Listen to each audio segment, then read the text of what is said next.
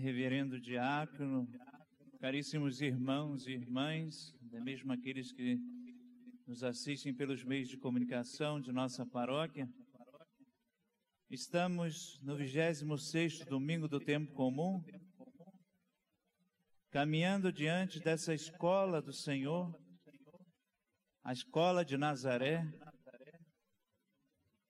começa a querer falar conosco, não começa, mas já tendo, falar, falando conosco com tantos dias, tantos finais de semana. Hoje o Senhor quer atentar para nós e a igreja ilumina hoje como dia da Bíblia. Diante desse mês que dedicamos à Sagrada Escritura, a palavra de Deus, que é viva e eficaz na nossa vida. São Jerônimo, ao tirar dos seus escritos uma frase que me chamou muita atenção, para antes da gente começar a falar sobre as leituras de hoje, que é importante para nós, ao ouvir essa palavra do Evangelho, são Jerônimo vai dizer que ignorar a Escritura é ignorar o Cristo. Pois não tenho como conhecer Jesus sem a palavra, porque Ele é o Verbo, Ele é a palavra, é Ele que nos anuncia. Se a gente não pega e guarda a Sagrada Escritura ou coloca em algum instante, algum lugar, que não seja nos nossos olhos, nas nossas mãos, para que alcance o nosso coração. Eu, eu pelo menos tenho um porta-bíblia, né? A barriga aqui, né? Uma segurança que eu boto a Bíblia aqui e fico lendo nem muitos que não têm, mas é uma proximidade do coração. Essa é nova de hoje. Um porta porque quer ter essa proximidade com a palavra. Não pelo crescimento do sacerdote corporal, mas nós precisamos vivenciar essa escritura, que quer trazer para nós inquietudes, quer mexer no nosso coração, tirar-nos do comodismo, tirar desse comodismo que viviam os judeus, os mestres da lei, todos aqueles que estavam preocupados simplesmente com a lei e marginalizar outros e não se preocupava com os outros, mas se consigo mesmo, com meu próprio umbigo. E não conseguia enxergar o que o Cristo estava anunciando para eles ali. Se a gente fosse voltar ao domingo passado, o patrão sai por cinco vezes ao encontro de empregados, os que estavam desocupados. Hoje, o patrão não chama os empregados, não nos chama mais de desocupados. Jesus, nosso próprio Deus, nos chama de filhos.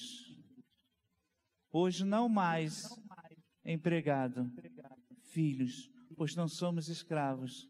Somos trabalhadores dessa vinha que Jesus está anunciando há dois domingos e domingo que vem vai anunciar de novo. A vinha. A vinha que é essa igreja, essa barca de Cristo.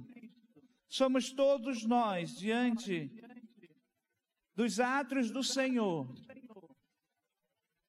para vivermos diante destas duas colocações, desses dois questionamentos, onde um vai dizer: Eu não quero. Um filho diz: Eu não quero ir para a vinha hoje. como diz o Evangelho. Mas o segundo diz: Sim, Senhor, eu vou. Eu vou fazer todas as coisas. Eu vou cumprir a sua missão, Senhor.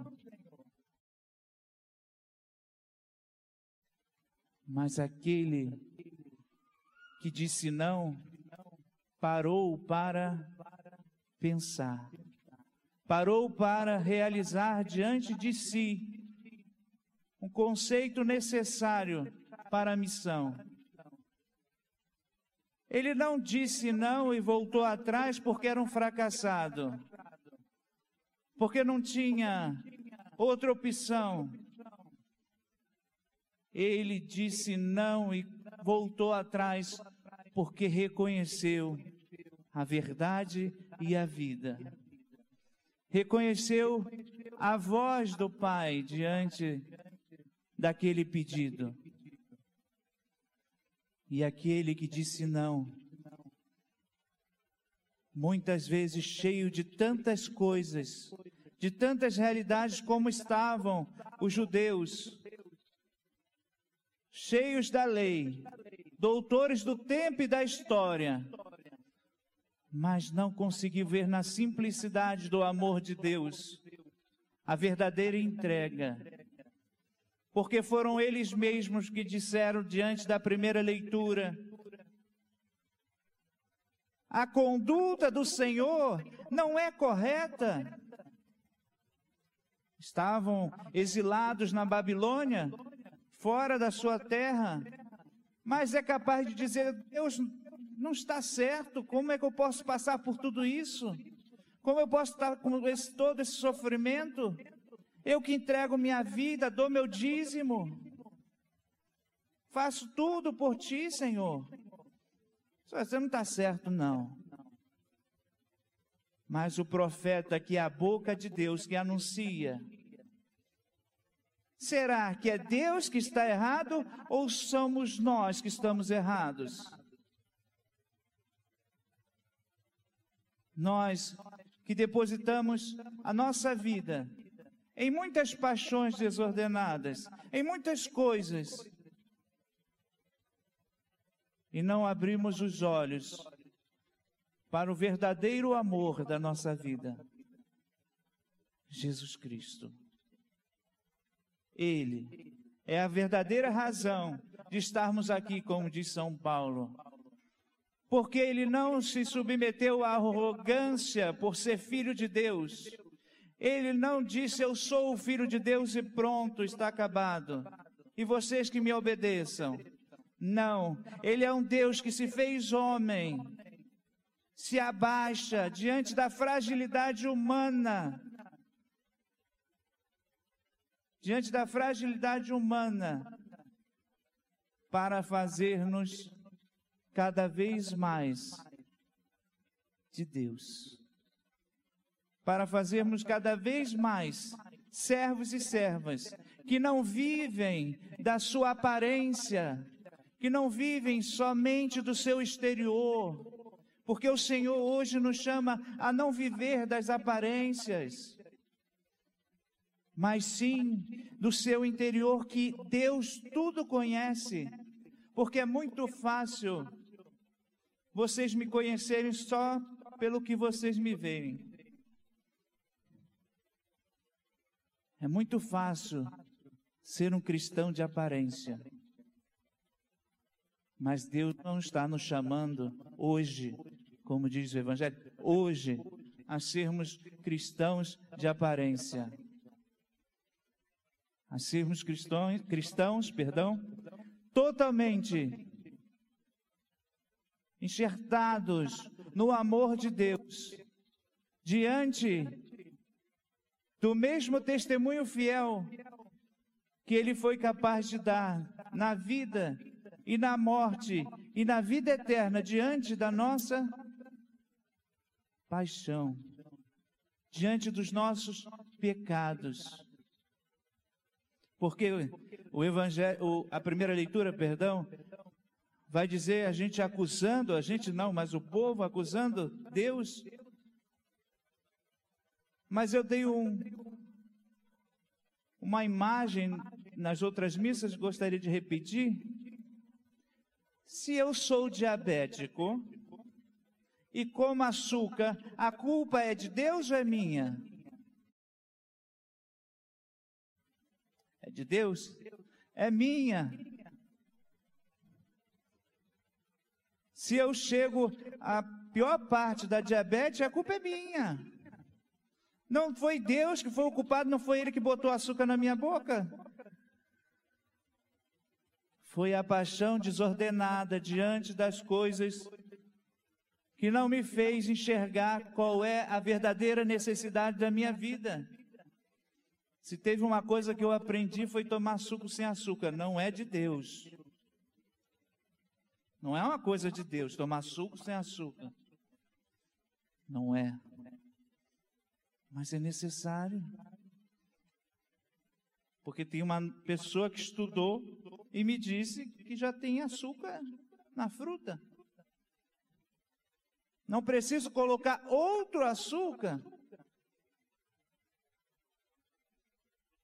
Necessidade de ouvir, de aprender e também querer abrir o coração à verdade, que muitas vezes a gente não quer ouvir.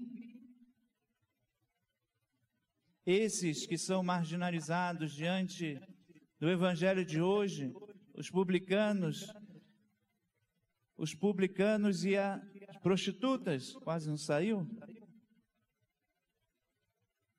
Existe um homem que escreveu para nós, que é a palavra de Deus, qual é a profissão de Mateus? São Mateus é evangelista de hoje. Ele era publicano, cobrador de imposto, de impostos.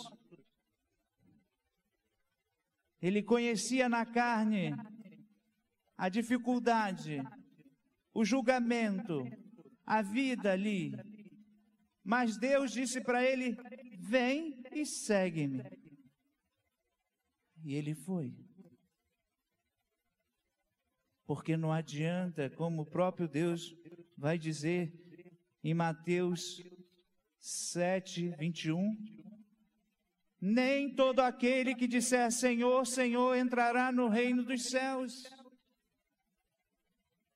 mas aquele que faz a vontade do meu Pai que está nos céus. A vontade de Deus, Deus fala todos os dias da nossa vida. E preparando essa pregação, essas pregações, eu estava escutando uma música que me chamou a atenção do que Filipenses vai falar no capítulo 2, versículo 5. Tende entre vós o mesmo sentimento que existe em Cristo Jesus. Padre Zezinho, quando escreveu essa música, com certeza leu este, esta passagem do Novo Testamento de Filipenses. Eu não sou um padre cantor. E nem pretendo ser. Porque senão eu não vou ter nenhum. Um, acho que nem vai sair da, da loja. Mas ele cantou uma música que eu queria cantar, e se vocês souberem, me ajude a cantar também. Vou dar uma palhinha para vocês verem como é que eu estou aprendendo a cantar.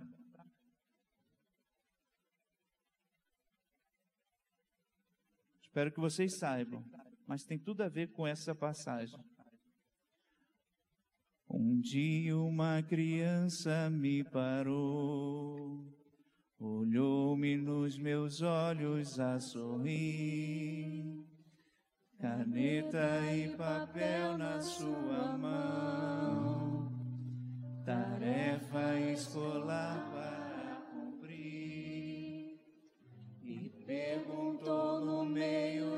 sorriso que é preciso para ser feliz. Que é preciso, vamos cantar. Amar como Jesus amou. Sonhar como Jesus sonhou, pensar como Jesus pensou, viver como Jesus viveu, sentir como Jesus sentia, sorrir como Jesus sorria. E ao chegar ao fim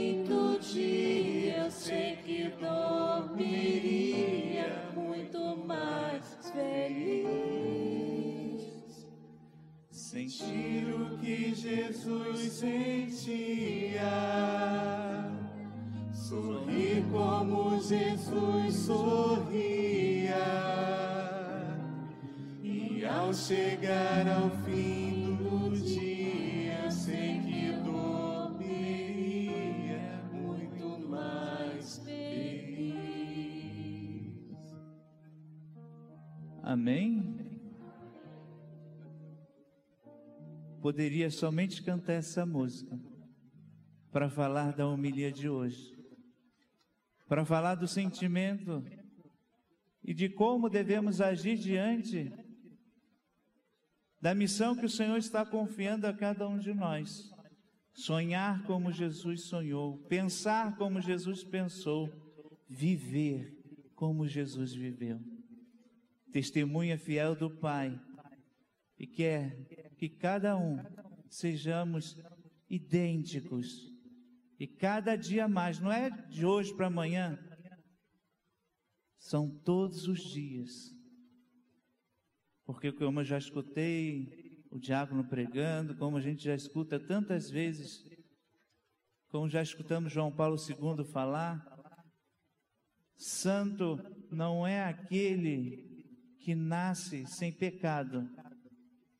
Santo é aquele que luta todos os dias para não cair.